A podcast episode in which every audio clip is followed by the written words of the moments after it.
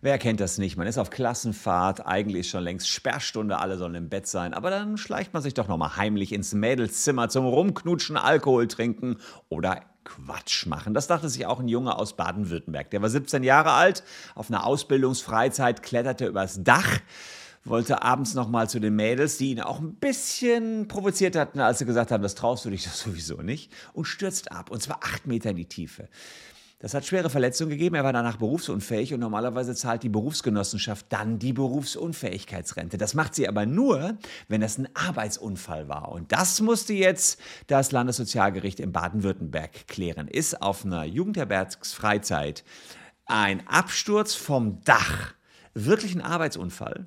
Das war schon ziemlich komplex, was sie hier geklärt haben. Es ist recht unterhaltsam, wie sich die Richter damit auseinandersetzen mussten, auch wenn der Fall selbst natürlich relativ traurig ist, weil der Junge eben Berufsunfähigkeit ist für den Beruf, den er lernen möchte. Aber es zeigt auch so ein bisschen, wie genau unsere deutschen Richter arbeiten. Also guckt euch das mal an.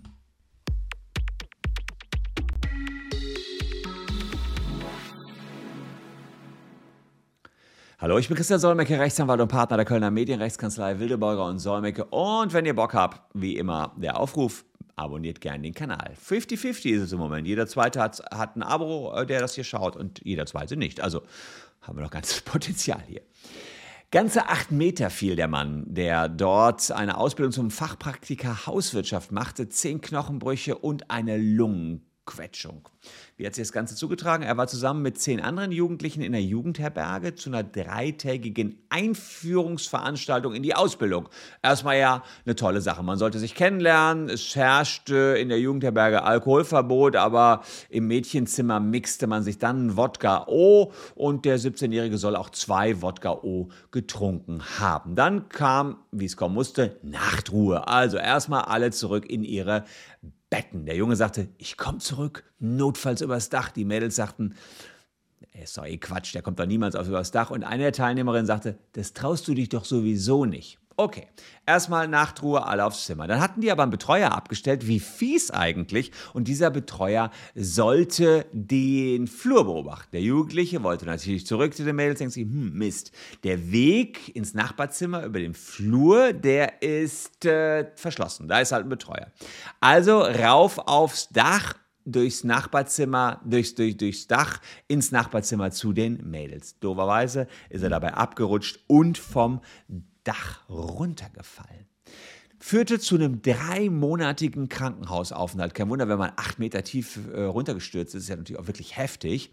Und leider zu einer dauerhaften Beeinträchtigung des linken Arms. Und er ist jetzt nicht mehr arbeitsfähig und hat sich jetzt mit der Berufsgenossenschaft zerstritten. Das ist seine Versicherung als Auszubildender. Die wäre in der Regel für Rentenzahlungen zuständig. Und die Rentenzahlungen sind dann auch in Ordnung ähm, oder sind, sind angemessen und hoch, wenn die Berufsgenossenschaft sagt, dass sie deckt. Das steht so im Sozialgesetzbuch 7 drin, äh, Paragraph 8, wer das nachlesen will.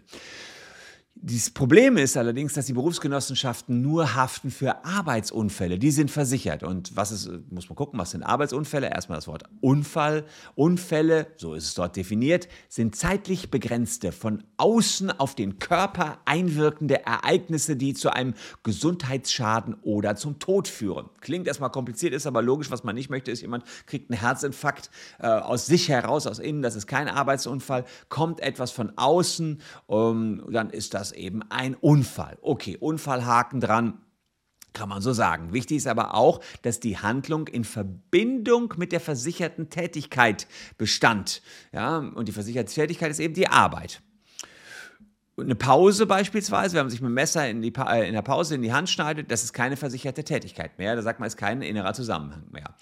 Und man muss eben sehen, dass äh, dieser Zusammenhang auch erkennbar sein muss und die Arbeit oder der Arbeit und der Ausbildung dienen soll. Jetzt kann man sich natürlich äh, sagen, bei Jugendlichen ähm, gelten Ausnahmen, weil man nämlich sagt, die, ähm, die dieser, diese Handlungstendenz, dass es zur Arbeit passt, die ist bei Jugendlichen nicht so stark vorhanden wie bei einem normalen Arbeitnehmer.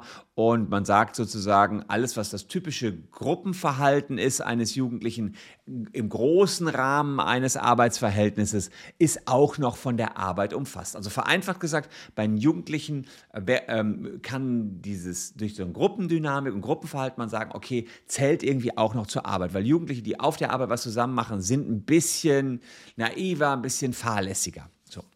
Man sagt auch, gerade wenn äh, nicht eine Aufsicht rund um die Uhr gewährleistet sein kann, wie zum Beispiel jetzt hier, man kann jetzt nicht jedes Zimmer kon kontrollieren, ist ein Arbeitsunfall, geht, das, der, geht der weiter als bei einem Erwachsenen, beim Jugendlichen. Es sei denn, Jugendliche verhalten sich völlig unverständlich und völlig vernunftswidrig. Ähm, auch wenn das ähm, Verhalten unbesonnen und ein bisschen leichtsinnig ist, ist das noch okay, aber völlig unverständlich, völlig vernunftswidrig eben nicht. Bisschen unbesonnen, bisschen leichtsinnig geht. Das ist der Unterschied zwischen Jugendlichen und Erwachsenen. Wann fällt eine Tätigkeit noch ins Arbeitsverhältnis rein? Bei Erwachsenen ganz klar, Pause fällt nicht rein.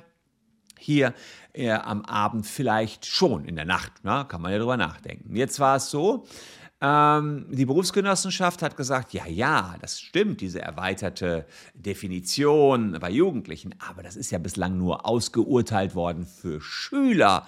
Und hier haben wir keinen Schüler, hier haben wir einen 17-jährigen Auszubildenden, der kann ja maximal als Lernender äh, bezeichnet werden. Und da muss man dann sagen, ähm, kann man jetzt wirklich das nicht mehr zum Beruf zählen, wenn jemand da übers Dach klettert, um ins Mädelszimmer zu kommen. Das ist so weit weg von seinem Job, wenn da was in der Jugendherberge passiert, beim, bei der Ausbildung und äh, bei der Schulung, okay, weil er, weil er mal auf Toilette muss vielleicht, ja, alles okay während der Schulzeit, aber das ist nun wirklich viel zu weit weg und diese, diese weite Auslegung, wann ein Arbeitsverhältnis noch gegeben ist, ähm, das gibt es nur bei Schülern.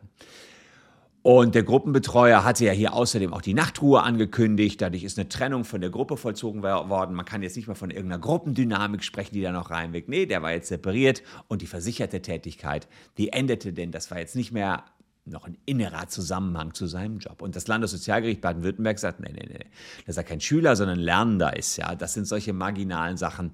Das ändert überhaupt nichts an der juristischen äh, Bewertung. Das ist die typische Verhaltensweise von gleichartigen Jungs und Mädels in der Pubertät auf einer Fahrt. Das ist komplett sachgerecht. Und natürlich ist auch dieser innere Zusammenhang gegeben. Das Ganze war eine Einführungsfahrt. Die sollten jetzt gemeinsam in eine Ausbildung so. Und da fördert man soziale Kontakte und das Miteinander. Das Kennenlernen war ja das Ziel. Und das Ziel ist auch das gesellige Beisammensein am Ende des Tagungsprogramms.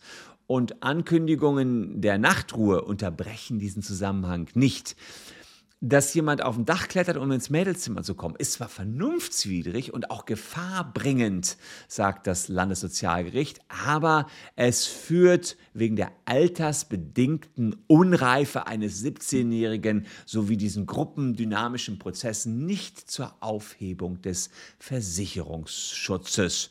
Und deswegen äh, kann man ganz klar sagen, es äh, hatte den äh, die Ansicht, es sei nachvollziehbar, dass innerhalb einer jugendlichen Gruppe ein Interesse daran besteht, die Zusammenkunft auf dem Zimmer auch während der Nachtruhe weiterzuführen. Also die Richter hatten vollstes Verständnis, sie sagten, natürlich will man auch in der Nachtruhe noch mit dem Mädel zusammen sein.